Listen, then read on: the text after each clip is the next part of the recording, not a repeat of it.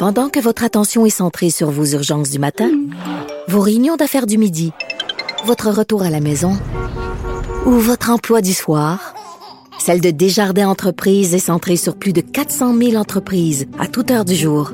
Grâce à notre connaissance des secteurs d'activité et à notre accompagnement spécialisé, nous aidons les entrepreneurs à relever chaque défi pour qu'ils puissent rester centrés sur ce qui compte, le développement de leur entreprise.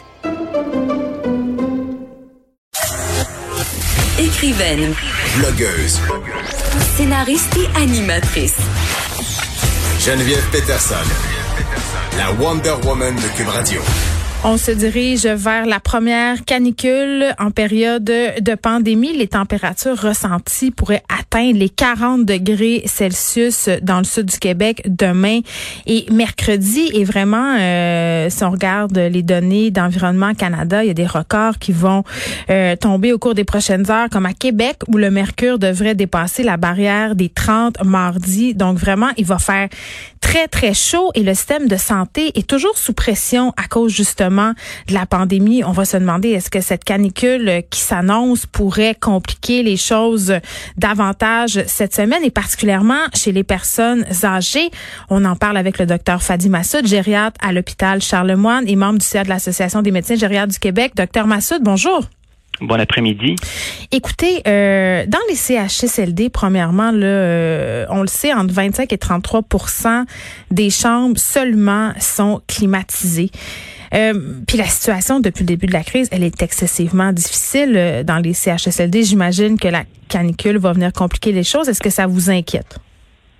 C'est un peu préoccupant à chaque fois qu'on est euh, à veille d'une d'une période de canicule, même en temps normal, parce que les, les, les personnes âgées ont un peu plus de difficultés à affronter euh, ces périodes-là. Ce qu'il faut savoir, c'est que en temps normal, notre, les humains, on a des systèmes physiologiques pour contrôler notre chaleur interne, notre niveau d'hydratation, et ces deux systèmes-là sont mis à l'épreuve dans les situations de, de chaleur importante, et malheureusement, ils sont moins efficaces chez une personne âgée. C'est pour ça qu'une personne âgée a plus de difficultés, par exemple, à dissiper la chaleur, et donc elle va en mm. ressentir les effets davantage et peut avoir des complications médicales associées à ça. Donc, ceux qui ont des problèmes cardiaques, respiratoires, vont avoir tendance à avoir plus de problèmes durant ces périodes.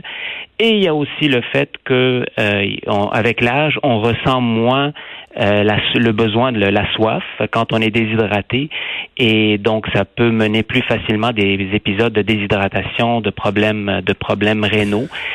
Et dans le contexte euh, actuel, c'est sûr qu'il y a des, des, des, euh, des, éléments qui peuvent compliquer, par exemple, l'accès à des, à des milieux climatisés. Parfois, dans certains centres, oui, il y a, les gens sont confinés dans leur chambre en ce moment, là, pour la plupart des cas. Exactement. Donc l'accès à, un endroit commun climatisé, ben là il y en a plus. Puis ceux qui sont en communauté, souvent quand ils n'ont pas de, un domicile qui est climatisé, ils allaient dans des lieux publics comme des centres d'achat, des bibliothèques. Et évidemment tout, tout est fermé. Tous ces endroits-là sont fermés actuellement. Donc euh, puis ce qui est bon au niveau de de de, de l'hydratation, c'est qu'on dit toujours il faut dans ces situations-là il faut prévenir, il faut pas attendre d'avoir soif pour pour pour boire.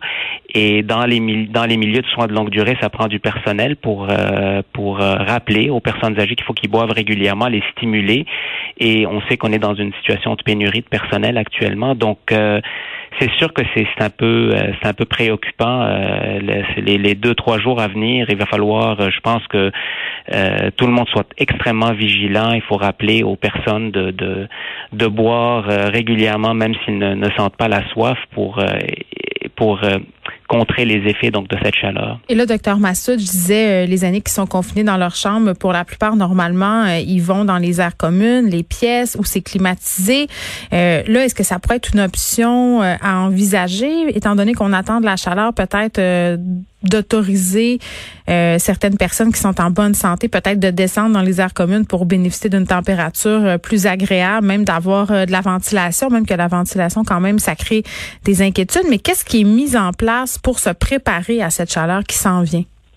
Je pense qu'il va falloir penser un petit peu de, de, façon créative dans le contexte actuel. C'est sûr, il y a les mesures de de prévention puis de contrôle des, de, de l'infection qui sont primordiales, mais bon, le l'impact d'un épisode de déshydratation ou de chaleur intense peut être extrêmement rapide à très très brève échéance chez une personne chez une personne vulnérable. Donc peut-être qu'il y a lieu de, de, de comment dire d'assouplir un peu les règles de confinement actuellement, en particulier dans les zones, euh, dans les CHSLD où il y a moins, moins de cas peut-être de, de, de COVID, ou prévoir des zones climatisées euh, pour les personnes qui sont à risque Covid plus ou et ceux qui et des zones séparées pour ceux qui qui ont moins de, de qui sont pas qui n'ont pas d'infection justement pour éviter qu'il y ait de, de, la promiscuité entre entre eux.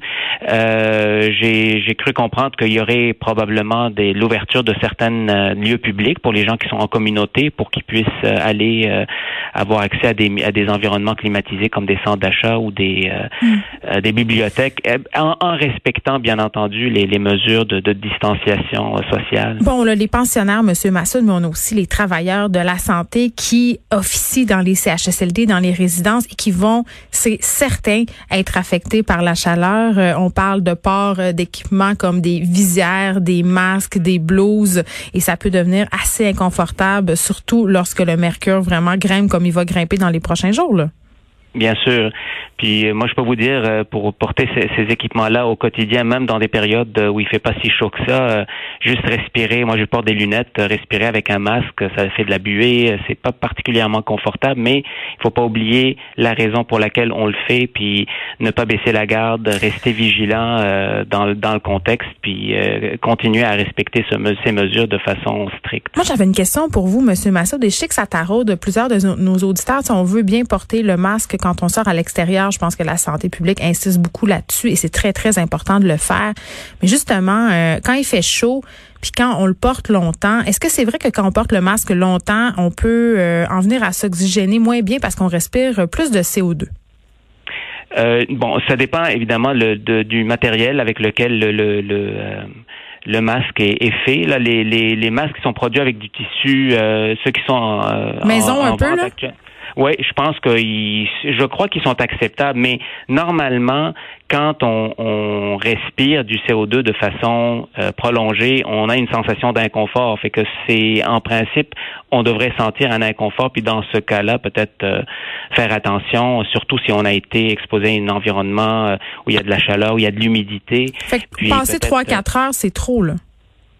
Euh, peut-être d'affilée, c'est peut-être un peu trop là, mais ça vous avez ça dépend. Nous, dans le milieu médical, on porte euh, les masques, euh, les masques de procédure pour de longues périodes. Puis mm. normalement, c'est confortable.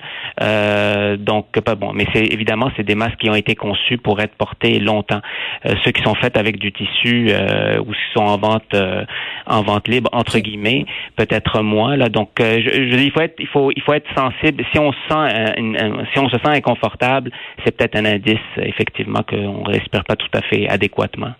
Puis j'espère que ça sera pas un incitatif pour les gens parce qu'il fait chaud de l'enlever, mais c'est clair que ça va arriver à un moment donné quand il fait 40, porter un masque ou une visière, ça doit devenir excessivement difficile si on est dehors. Les gens se posent aussi beaucoup de questions, docteur Massoud, sur l'utilisation des ventilateurs là où il n'y a pas de climatisation. Est-ce que ça augmente le risque de propager le virus? Est-ce que vous avez des recommandations de la santé publique euh, en lien avec ces inquiétudes-là? Parce que vraiment, euh, je pense que les ventilateurs vont être mis à contribution au cours des prochains jours, mais ça fait peur à certaines personnes. Bon, je, je pense que c'est ça, le, le ventilateur, c'est sûr qu'il y a un, ça procure un confort parce que ça permet de dissiper la chaleur de façon euh, plus plus efficace. C'est pour les euh, élèves qui sont retournés à l'école, par exemple. D'habitude, c'est utilisé en masse. Les écoles sont pas climatisées. Non, mais écoutez, les mesures, si je pense que on, ils vont être utilisés dans le dans la mesure où les autres mesures de prévention vont être appliquées de façon de façon adéquate, la distanciation. Euh, à ma connaissance, en tout cas, j'ai rien vu à l'effet que euh, ce, ce genre de un ventilateur peut propager le, le, virus.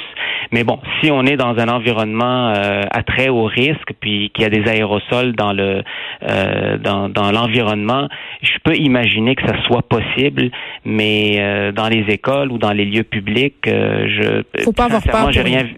C'est ça, j'ai rien vu de, de, spécifique par rapport à ça. Voilà qui est rassurant. Docteur Fadi Massoud, merci gériatre à l'hôpital Charlemagne, membre du CA de l'Association des médecins gériatres du Québec. Merci de nous avoir parlé. Merci, bon après-midi. Une excellente journée à vous. De 13 à 15, les effrontés.